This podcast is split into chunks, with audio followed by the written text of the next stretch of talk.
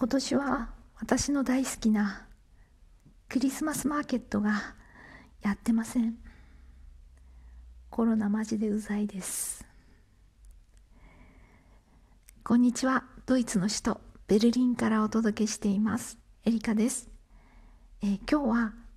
前回の放送を聞いていただいたリスナーさんからお便りをいただきました。りがとうございます。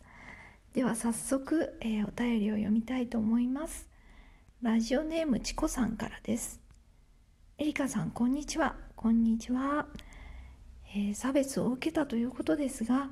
私も以前フランスに行った時に若者に指をさされて笑われました。ハイソックスを履いていたからかなとかわけのわからない自己分析をしたのを思い出しました。私も子供の頃は田舎で育ったので金髪の外人さんがいるだけで「わあ外人さん!」と興奮したのを今でも覚えています今は時代も変わりましたねそれでも異国にいるということはこれからももしかしたら差別などショックな出来事があるかもしれないけれどでもやっぱりドイツで生きていくと心に決めたドイツの魅力を教えてください。初質問でした。はい。ありがとうございます、えー、前回ね、えー、海外のドイツに来て初めて差別発言をされたというお話をしまして、まあ、それに対するお,、えー、お便りをいただきました。ありがとうございます、えー、私にとって、うん、ドイツの魅力私なりのドイツの魅力について今日はお話ししたいと思いますまずですね、えー、ドイツは、えー、オーガニックの製品が日本より種類が豊富でお得に買えるところが、えー、魅力ですね。でオーガニックの製品ドイツでは美容製品っていうんですけど、まあ、その製品美容製品を買うようになったきっかけは、えー、私は甲状腺の病気をしてからですね、まあ、病気をして自分の体についてもうしっかりこううん考えるようになって、まあ、体は食べたものでできているっていうことをしっかりこう考えてそれから、まあ、なるべく農薬が少ない、うん、製品とか、えー、無添加のものなどを食べるようになりました。で、まあ、美容製品はそれ以外にも社会問題にも関係してくるんですけども、まあ、その辺はまた、えー、後日お話しできたらなと思います。で私の中で、えー、マイルールがありまして、うん、美容の製品と美容じゃない製品その製品の差で、えー、商品の金額ですね。金額が2ユーロ以内だったら迷わず美容製品を買うと決めています、えー、2ユーロ以内だいたい、まあ、260円ぐらいですかね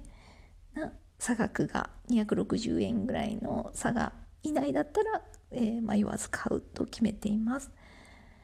で例えばですね私はあのモッツァレラチーズが好きなんですけどモッツァレラチーズがビオじゃない製品が、えー、大体60セントぐらいなんですね。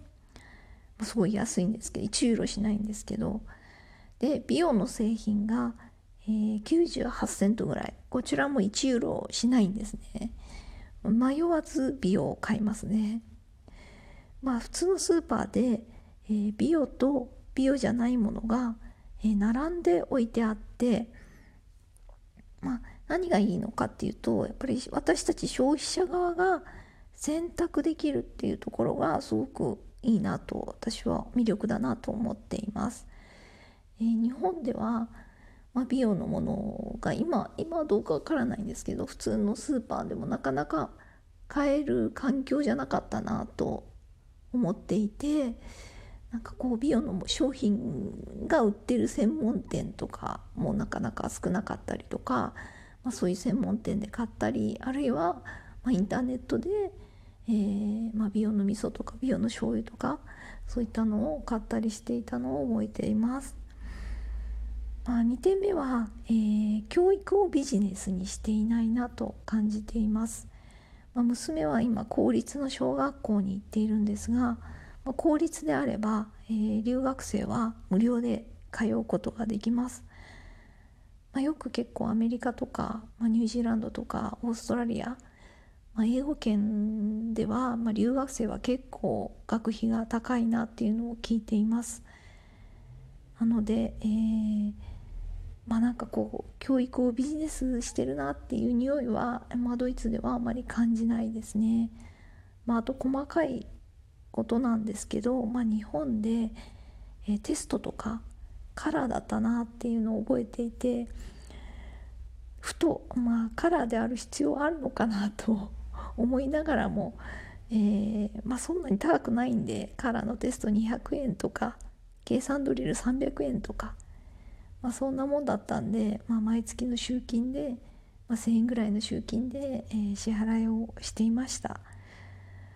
でも日本あドイツではうんテストも普通にコピー用紙ですし、まあ、そういった集金も、えー、一切なくてですね、まあ、今まで集金されたのは先生へのクリスマスプレゼントの2ユーロだけです。なので、まあ、その辺、まあ、あとはですね、えー、家庭教師とか、まあ、塾とかそういったのもドイツもあるんですけどそんな言うほどこうなんだろうなビジネスじゃないビジネス感は感じないですね。まあ家庭教師も学生のバイト的な感じの立ち位置で、うん、うちの娘は受けたこと家庭教師やったことないんですけど、まあ、聞いた話によるとそんなに高くないみたいですしあと日本だと結構ねあの CM とかでも塾の CM とかやってると思うんですけど、まあ、そんなのも見たことないなと思います。あとは子供に対する手当が結構手厚いんですね。まあ、この辺はと別のテーマでまた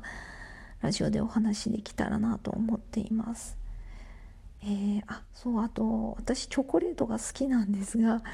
まあ、チョコレートの種類がドイツはたくさんあって、えー、まあ、甘いのもあるんですが美味しいのもたくさんあります。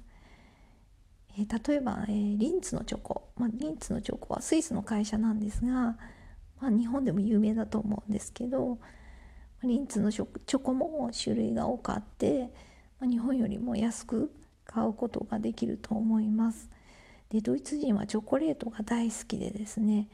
まあ、年間の消費量が1人当たりの消費量が10キロぐらいっていうニュースをなんか見たことがあって、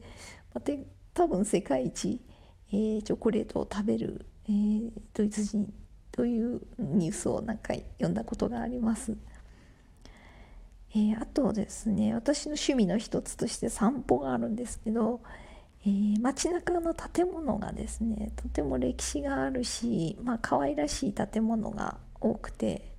うん楽しいですね散歩してて楽しいです。で私はまあ全然キリスト教信者ではないしまああまり宗教にそんなに興味ないんですけど教会の建物が好きでですね それを見るのが好きっていうのがあって結構小さな町でもどこの小さな町でもこちらは教会がこう街中の中心にあるんですね。でその教会結構可愛らしくてですねそういったのを見るのが結構楽しいですね。散歩してるだけで楽しいっていうのはあります。あとはですね、えベルリナえーと、ベルリンに住んでる人たちのことをベルリナーって言うんですけどベルリナの程よい距離感が好きですね。結構普段はあまりこう話さないんですけど助けが欲しい時に助けてくれるんですね。えっと例えば、まあ、電車で重い荷物を持っていてあの階段を上がる時に「あ荷物運んであげようか」って声をかけてくれたりとかまあ、あとは道に迷っていてこう地図を広げていたら「えどこ行きたいの教えてあげようか」みたいな声をかけてくれたりとか、まあ、そういうあの助けてくれたりするので、まあ、程よい距離感が結構心地よいかなと思います。多分田舎はもっとですねフレンドリーじゃないかなと思います。まあそんな感じでまとめますと、1オーガニック製品が日本よりお得に買える。2つ目、えー、教育をビジネスにしていないですね。3つ目チョコレートが種類がたくさんあって美味しい。4つ目、えー、街中の建物が、えー、歴史があって可愛らしい、えー、5つ目。ベルリナーの程よい距離感が心地よい、えー、以上が私にとってのドイツの魅力でした、えー、参考になればなと思います。ではそれでは皆さん今日も穏やかな一日をお過ごしください。ゆりかでした。